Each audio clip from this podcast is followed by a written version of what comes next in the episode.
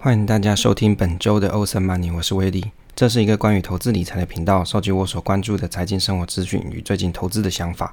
如果你跟我一样喜欢关于投资理财相关的主题，可以听听看我的看法，也许会有相同心得或体悟。喜欢分享内容的话，可以订阅这个频道与 FB 专业。那文章有发布的时候就会收到通知。那也欢迎你加入我们赖社群中，那也有许多专业的朋友可以一起互相讨论。目前频道是一周更新一次，通常是周五或是周六上传。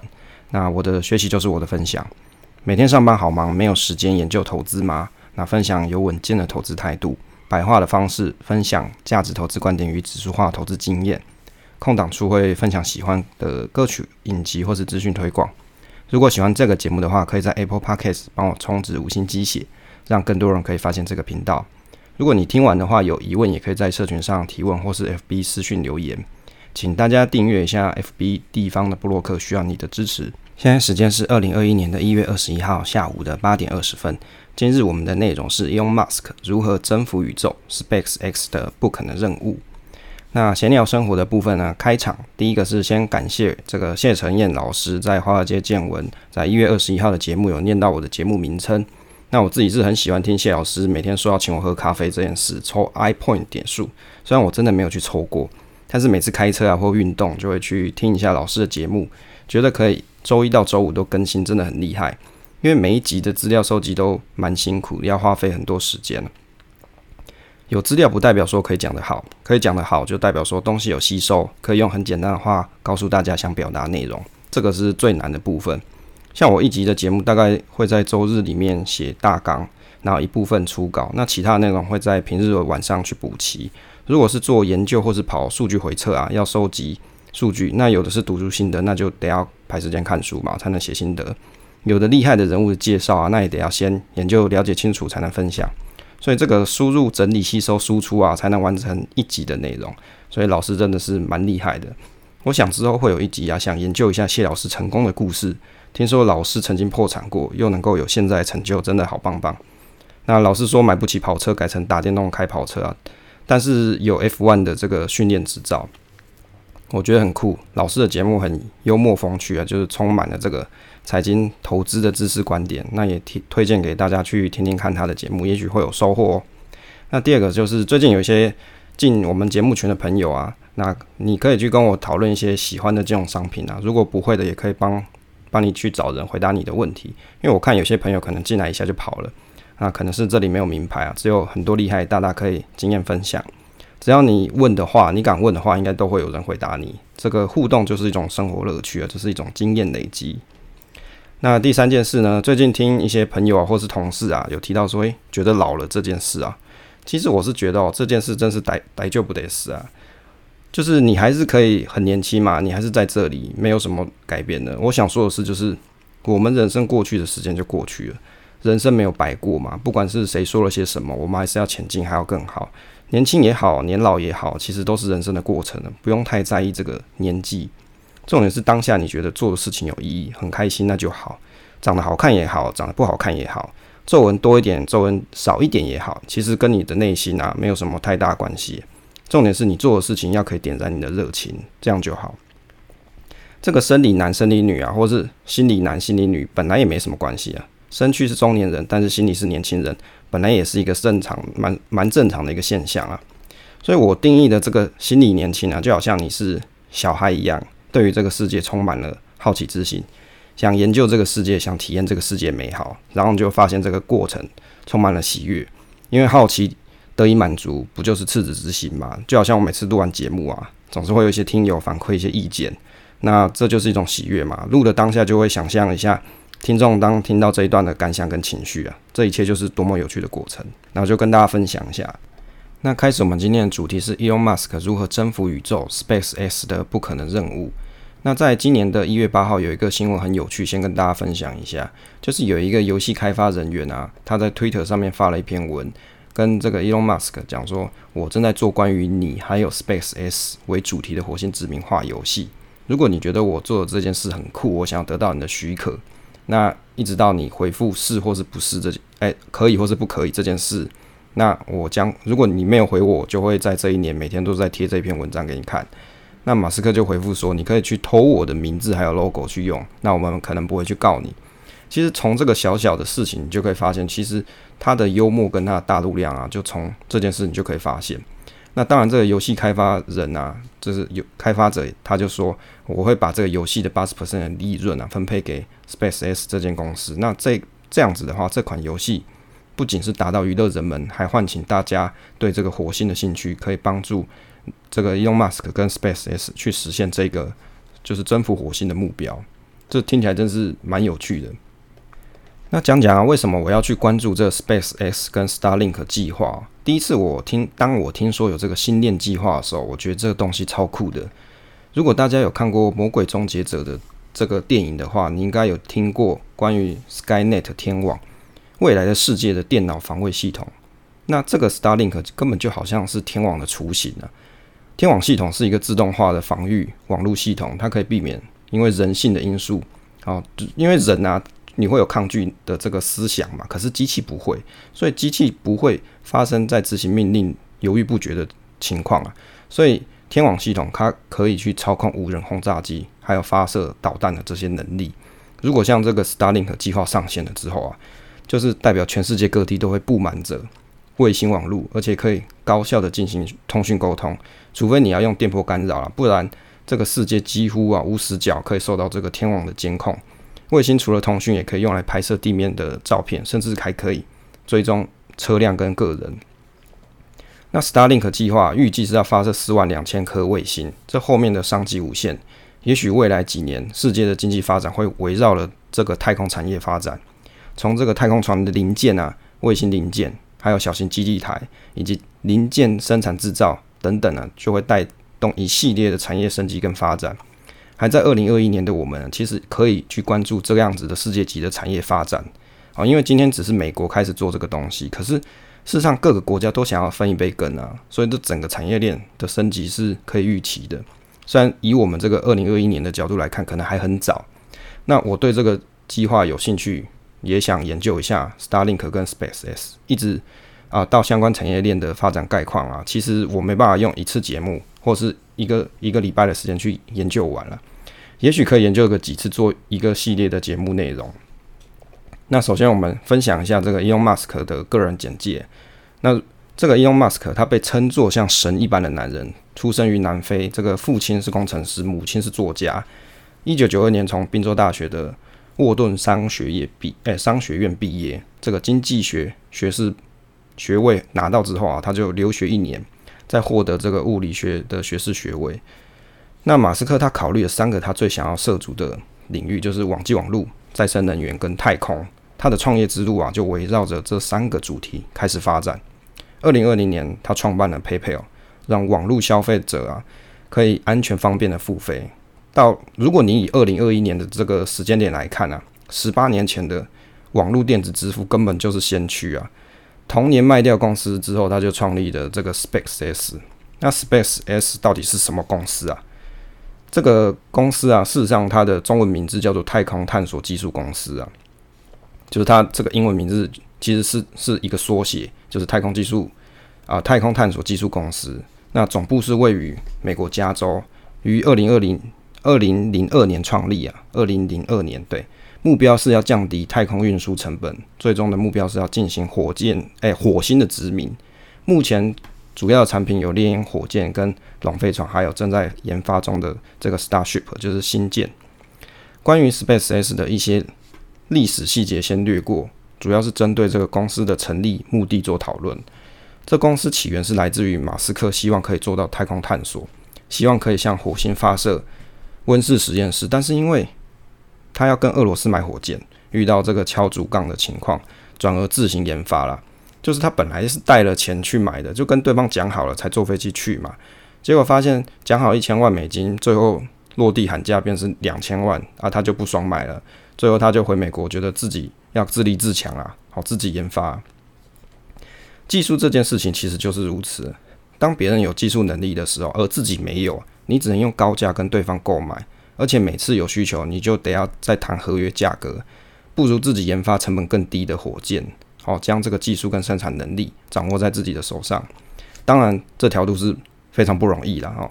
那他计算了，如果自己做垂直整合硬体跟软体，那火箭的发射成本大概可以降到十分之一，还可以有七十 percent 的这个毛利率。哦，这听起来是不是很厉害？毛利率到七十 percent。那二零零六年，他就获得这个 NASA 的这个运载货物到太空站的合约，因此 SpaceX 它可以能够有陆续有资金做这个研发的动能呢、啊。不然哦，这个这么烧钱的研发事业，蛮有可能还没等到这个降低火箭的成本就夭折了。当然，对于这个 NASA 来说，能够扶植美国人自己的公司完成太空运载任务啊，总比老是跟这个俄罗斯买火箭来的好啦。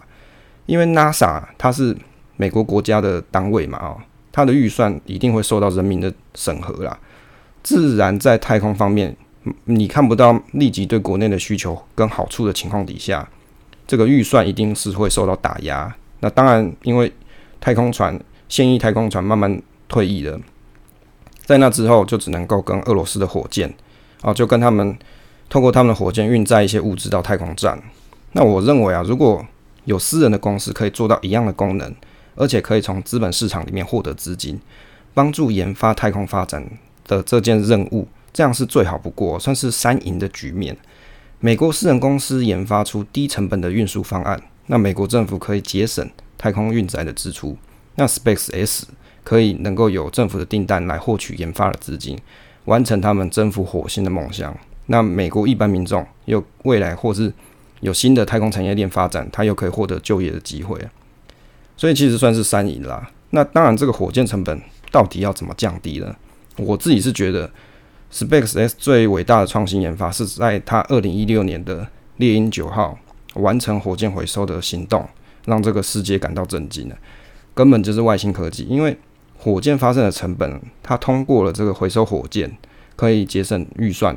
那猎鹰九号的火箭，它每次发射费用大概是六千两百万美元，利润超过三十 percent。那每台火箭发射之后，大概约有百百分之八十四趴可以回收。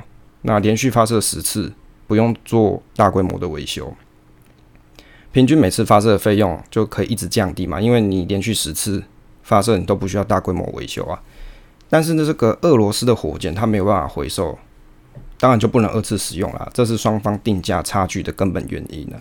所以以商业考量来说啊，这个商业竞争来看，这个俄罗斯根本就输了。我们看一下火箭发射的成本啊，其实计算一下，美国太空梭它大概每公斤载荷的成本是大概将近两万美元啊，就是以前那种很古早的时候，你大家在那个网络上看到这个太空梭的照片，就是它是有燃料罐的嘛，就是总共有三三个火箭吧绑在一起，然后上面一个太空梭那一种。那俄罗斯他们的火箭每公斤载荷大概是七千两百四十六美元哦，就大概七千多块美金啊。那 SpaceX 的猎鹰九号呢，每公斤的载荷就是两千七百。一十九元美金，所以你看这个价格是有很明显的落差。那这个对手的反应哦，就是俄罗斯这个国家的反应。他们在二零二零年的四月十一号，在这个莫斯科的这个时报上面啊，他表示不开心啊，因为 SpaceX 它这个发射市场价格虽然是表定六千万美金呢，可是美国的 NASA 事实上它是付了四倍以上的价钱在给这个 SpaceX。那当然，马斯克他知道这件事之后，他就在推特上回应批评说：“其实我们的火箭是可以重复使用八十趴，但是你们只能用零趴，这才是真正的关键问题啊！哦，不是他的意思说，不是因为美美国政府要帮我们这个公司啊，是因为我们真的很厉害啦。那 SpaceX 的优势有什么？其实它的优势主要就是来自于这个火箭回收，那回收两个部件，第一个就是助推器，就是第一节火箭的部分。”第二个部分就是整流罩，就是你看起来尖尖的像鼻锥的那个那个位置。那助推剂大概占火箭总成本的六十 percent，大概是三千七百万美金。那 SpaceX 呢，它可以透过搜救船到海里面，好去把这个零件回收起来。那也可以回收这个整流罩，那这整流罩又占了大概成本的十 percent，大概是六百万美金啦。那马斯克表示啊，这个 SpaceX 这个猎鹰号。六猎鹰九号火箭，它可以飞行至少一百次。那当然，他们努力了十六年才改进到目前的程度。那它有两个最主要的事情，第一个就是追求世界上第一个可以重复使用的轨道火箭；第二个是制造商用火箭，就好像是商用飞机一样。大家如果试想一下，如果说你去坐这个飞机，它本身是不可重复使用，也就是说，你每次飞行你都需要新的飞机，那这样子每张机票你就要花费数百万美美元嘛，几乎没有可人可以去负担得起这个飞行费用。那目前的火箭基本上就有点类似这种情况了。一旦你可以实现可重复使用性，甚至你百分之百可以重复使用，那发生这种一百万美金。这种这种价格，你就可以从一百万美金一直减到几千块美金，或者是短途旅行的几百块美金啊。这代表什么呢？就是太空飞行啊，这件事将对所有人开启，就好像是坐飞机一样。那二零二零年对于 SpaceX 啊是有一个标志性的一年，它大概有二十几次发射，还有在这个太空人到这个国际太空站访问，算是有史以来的载人飞行啊。那 SpaceX 目前火箭库存里面大概有十个这种助推器，还有三个全新的重型助推器。那现在发射翻新的火箭比新的还多。那二零二零年呢、我看了这个 SpaceX 的猎鹰号、猎鹰九号火箭载太空人上太空的这段影片，在他们官网啊，那我觉得很震撼。那当然，如果大家有看到文稿的时候，你可以再去点击这个影片连接。那第一次载人上太空，我觉得非常有意义。尤其是这个，你看到第一段火箭安全回到海上平台，代表说载人上太空啊，就好像坐飞机的感觉，成本低，然后效率而且安全性高。那对于这个 SpaceX 的估值啊，Morgan Stanley 在二零二零年的十月曾经分析过这 SpaceX 的估值，从二零二零年的七月啊，它本来是估五百二十亿美元啊，那到现在差不多是一千亿美元。那最佳的情况呢，它有可能估价到两千亿美元。那 SpaceX 的火箭业务大概是估值是一百一十七亿美元。这个 Starlink 的卫星互联网业务增长到八百零九亿美元。那太空旅行呢，是大概是八十七亿美元。那它的发射成本优势，未来会用于这个低轨道的卫星部署，就是 LEO，就是现在讲的 Starlink。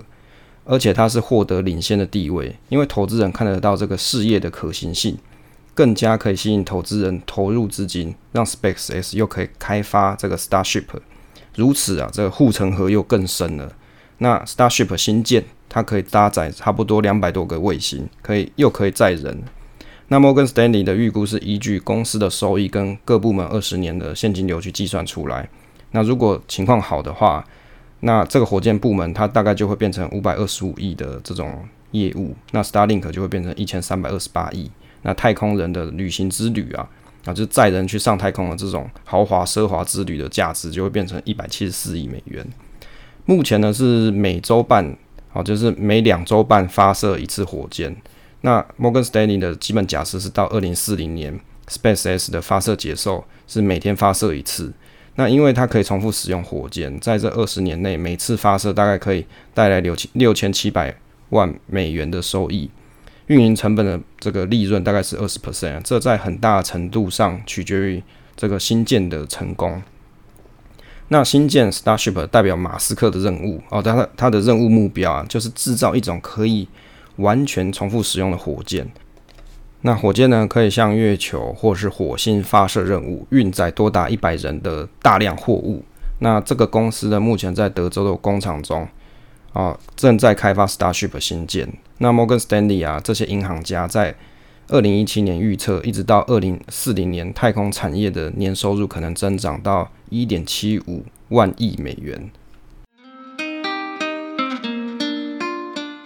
中场休息时间，跟大家做音乐推广。那今天要推广的这首歌呢，是 One Ok Rock 的《完全感觉 Dreamer》。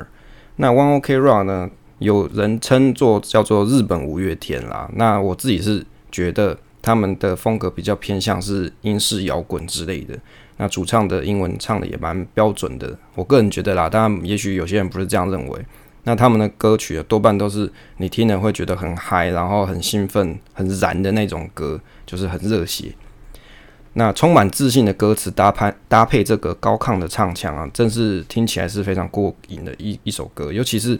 完全感觉 Dreamer 这句，is not enough，就是充满着贪婪而且不满足，让听的人也会开始热血起来。那我觉得有几句歌词不做跟大家分享。当然，如果你听完歌词，你觉得有趣，你想听的话，可以在下方 show note 去点击这首歌来听。那它这个歌词呢？Past time has no meaning for us, is not enough，就是过去的时间对我们毫无意义，这样还远远不够。We 啊、uh,，Will we make it better or just stand here longer？我们是否可以做得更好，还是继续停留在原地？Say it, we can end here till we can get enough。说吧，我们不能在这里结束，要直到满意才能罢休。This is my own judgment, got nothing to say。这就是我的判断，没什么好说的。もしもほかに何か思いつきゃそこ言うさ， 就是讲说其他还有什么意见的话，赶快讲出来吧。関系がなく Dreamer が仆の名さ，就是完全感觉 Dreamer 就是我的名号。Do you see me out there waiting for the next chance we get? Will we make it is not enough, or just stand here longer? 你是不是可以目送着我，直到我们捉住下一个机会？我们是不是可以做得更好？或是会不会仍不满足，还是继续停留在原地？ 谁が何を言おうが言わないが无关系，就是讲说，无论被谁说了什么都无所谓。Do you see me out there? I can get enough. I can get enough，就是你可以看着我到最后嘛，我不会就此满足，无法满足。那我觉得这一首歌呢，就是一首非常燃的爽歌。那听了这个之后呢，可以让你不管你是遇到工作或者是学业上觉得不开心或是不满意， 那你听了这首歌，可以希望可以燃起你继续奋斗的一个斗志。就是这首歌，我觉得它最大的核心精神，那跟大家做分享。欢迎大家回来。第二段，那引述彭博社在二零二零年十二月，SpaceX 正在募集新一轮的资金，他们希望可以将市值拉升到九百二十亿美元，希望在二零二一年一月可以达成，就是现在啊。不过比较困难是在于说，要从四个月前的五百亿，你的估值要翻一倍啊，其实不太好说服这个投资者。那 SpaceX 对于新的这个 Starship 的原型飞行器进行了这个首次的高空测试，那这个。目标呢是在于要把人类运送到月球、火星啊，还有其他目的地。那马斯克认为这次飞行是成功的，虽然说因为着陆的时候它引擎内的压力失衡导致了爆炸，但是因为它有收集到有用的数据，还是算是一个成功啦。那 SpaceX 还有两架即将完成的星际飞船，就是 Starship 这个这个飞行器。那他表示说，飞船可能在二零二一年会进行首次的轨道飞行，就飞到轨道上面去。那接着啊，我们看一下如何投资 SpaceX 股票呢？因为 SpaceX 它是私人公司，目前没有办法在这个公开市场上投资，但是可以投资其他的太空事业啦。当然，大家也可以等到说以后它在纳斯达克一百啊，或是这个标普五百里面出现的时候，你再买也可以。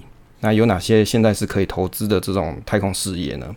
第一个像是太空旅游事业的维珍银河，好，这间公司。不过这间公司它还没有真的把这个乘客送到太空中，那这个公司还在发展阶段。那第二个公司呢？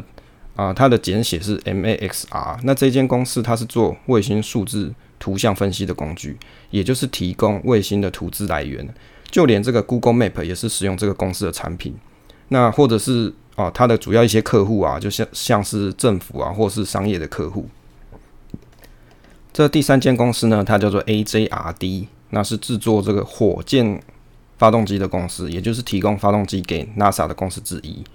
那第四个公司是其他的太空国防相关的公司，也可以参考，比如说像是波音公司啊，那洛克希德马丁公司，还有诺斯普罗格鲁曼公司，还有雷神技术以及哈里斯技术公司等。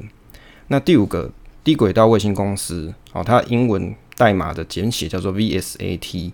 那这个公司呢，它主要是提供卫星的网络，就是目前现有的卫星网络公司。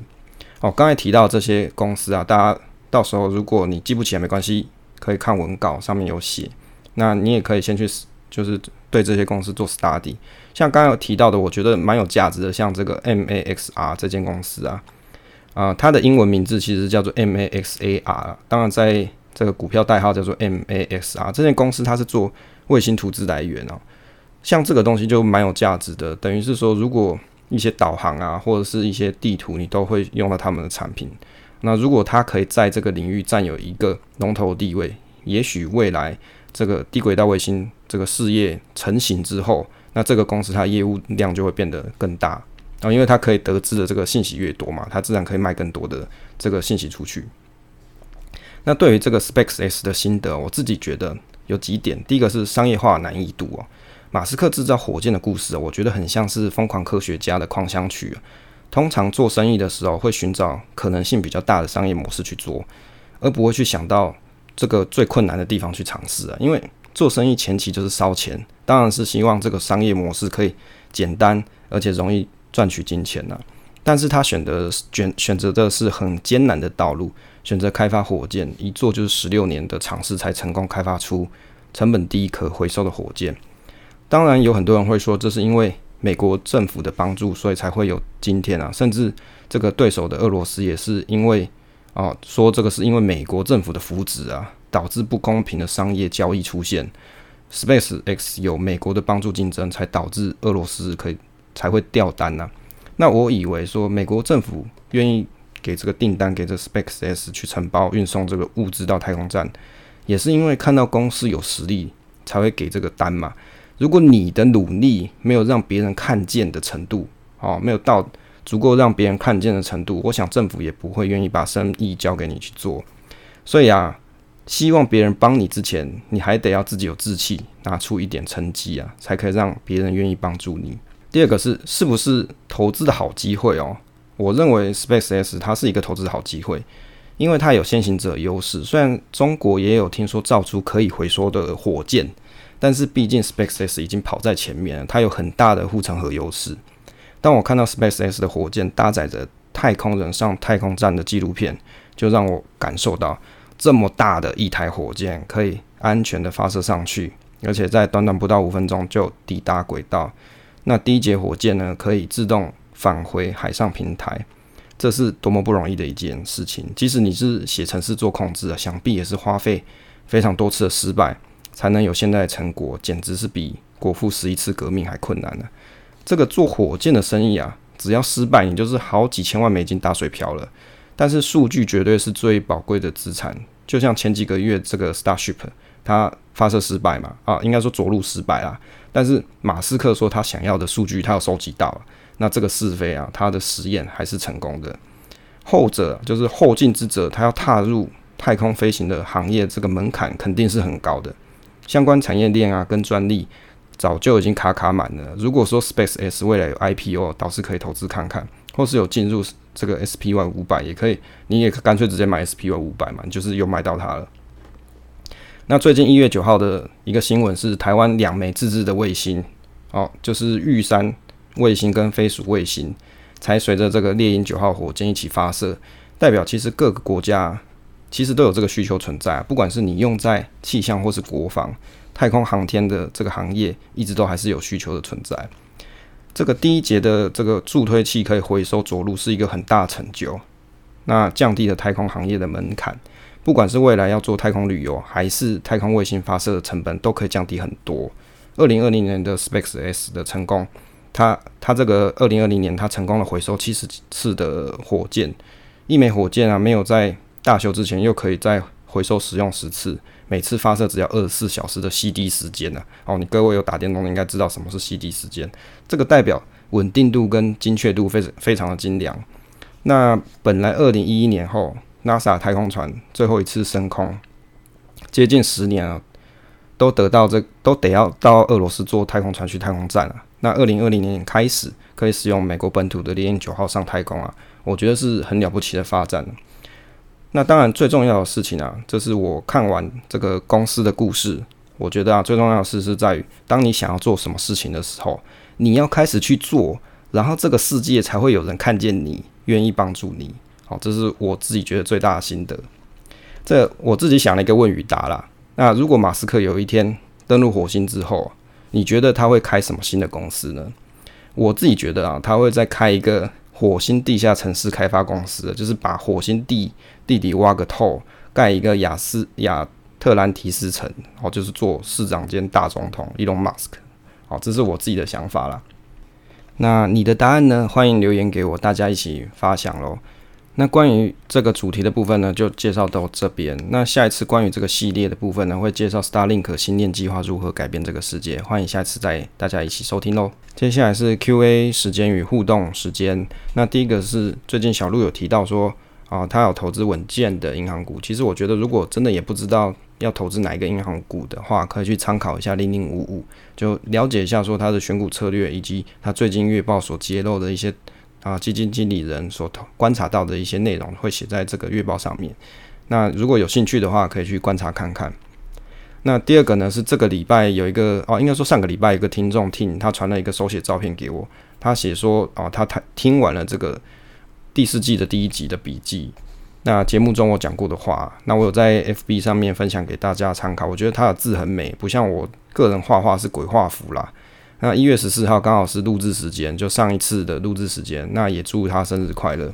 那他所写的这一段话呢，是指投资越简单越能做久，越轻松致富。简单的事情重复做才容易成功啊。事实上，这一句话不一定是要拿来致富啦。其实你每件事情，如果你可以越简单去做成，它就变成一种习惯。那这样子的习惯它是好的，那你就容易让你所要达成的这件事情。越容易成功，就只是这样而已。那也把这句话分享给各位，就是投资越简单越能做久，那越轻松致富。简单的事情重复做才容易成功，所以我觉得重点是在于简单的事情重复做才容易成功。好，接下来呢是呃这个听友啊，他叫做 I N I N。那他上次呢听完啊关于这个 FIRE 理财族的上下的读书心得，他觉得很有收获。那也蛮谢谢这一位听友的。那我觉得读书心得的部分。就是多半是我自己听完的感啊，我看完的感想啦，那就给大家做一下参考。那也许对你真的是有帮助，那我就很高兴。那还有另外一个听友是 GVV，他是我们真心脑残实验室的朋友。那他说我的中场这个休息时间很跳痛，就是开始介绍歌曲起来。那好吧，因为我觉得很怕，就是人家听一听就睡着了，所以你中间得要有一个是很跳痛的东西，让人家吸引一下注意力嘛，这样就比较不容易睡着。那接下来，最近我有上架的平台是像 MixerBox，那里面有单集留言的内容。其实我觉得他们的软体界面也很漂亮啊，也欢迎大家使用一下。那如果我有在上面看到留言，也会回复给大家。那其中有一个叫做 Stanley 的朋友，他在 S2 的 EP 十二里面，就是世界上没有存股啊，赵凤金大侠这一集里面，他有写到很好的访问啊。啊，当然其实这不是访问啦，这只是我去看了他的故事而已。好，我没有真的去访问过赵凤金大侠啦。接着呢，后面是关于 Apple Podcast 上面的留言，我想说做一下回复啊。其实我一直都没有做做三季，其实我都没有去针对这个 Apple Podcast 的留言做回复，因为第一个我又没有苹果手机，我就只有电脑而已，所以我每次得要用都要开这个 iTunes，然后打开来看，所以就真的很少去开。那当然，因为这些留言我其实都蛮感激的，所以想说在这边陆续几次的内容，好把它在互动的部分把它念完。那第一个朋友呢，他叫做 D T S K E V I N，好，好吧，就是 D T S K E V I N 这个朋友，他说他都把这个集数都听完了。那他的新的分享是觉得我的回测是其他的创作者很少做的。那我很常讲关于这个回测的部分，那真正真的有讲回测的人啊，很少把回测带给大家看啦。那我有做这些文字记录啊、文章啊，分享给大家看。这个 QQQ 啊，他觉得说我的回撤是打破旧有的看法，就是报酬大，风险就一定非常大。那二零二零年的回撤好像又不是这样，跌得少，涨得多。那他还有讲到说，很赞的一句话，简单的事容啊、简单的事才容易做。那就谢谢分享之类的。那我觉得啊，回撤这个东西本来大家都可以去用这些免费的网站嘛，或是你自己去收集 data，比如说证交所啊，或者你去美国的雅虎去下载。这个数据资料，你也可以自己做回测啊，就是去计算一下，说大家每次讲的东西到底是不是这样？那也没有人证明给你看啊。好，就是你可以用数据来告诉你自己答案啦。那我自己是比较喜欢数据的人。那第二个朋友是 BK 零五八一七吧，他说非常棒的财经知识分享频道，喜欢作者分享财经相关的分享，更爱 Rock 音乐。那他觉得我们是很棒的节目，推荐给大家。那蛮谢谢这一位朋友的。那第三个是叫做 A Len A L E N 苏，好，那就是他说优质的 Podcast 加油，分享是单纯的快乐好，五星充血，对啊，就是分享是单纯的快乐嘛。那第四再来这个朋友，他叫做 Jerry Love Teen 哦，Love Teen 哦，对，好吧，反正就是 J E R R Y L O V E T I N G。他说他本来都在乱买乱赔啊，听了好几集这个频道之后，开始改变自己的观念。谢谢大大。那我觉得其实我们的节目啊，我也不是在教大家说你要怎么去很快的快速致富哦。是事实上我自己也没致富啊，我只是说我是倡导一个稳定的投资观念跟稳定的投资方式。那稳定不代表你会暴赚啊，我只是说你可能是少赔钱，至少投资这件事，在我自己投资这么多年，我倒是没有赔到什么钱呢、啊。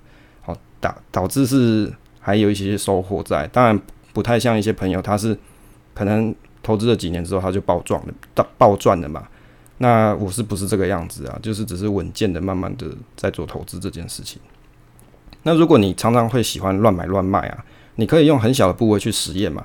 如果你实验的结果发现这样子的方式不适合你，那你就只能做稳健投资喽。那像我上班嘛，没什么时间在那边买卖啊、看盘啊之类的，那当然也只能做稳健投资哦。所以，所以答案就是非常的简单。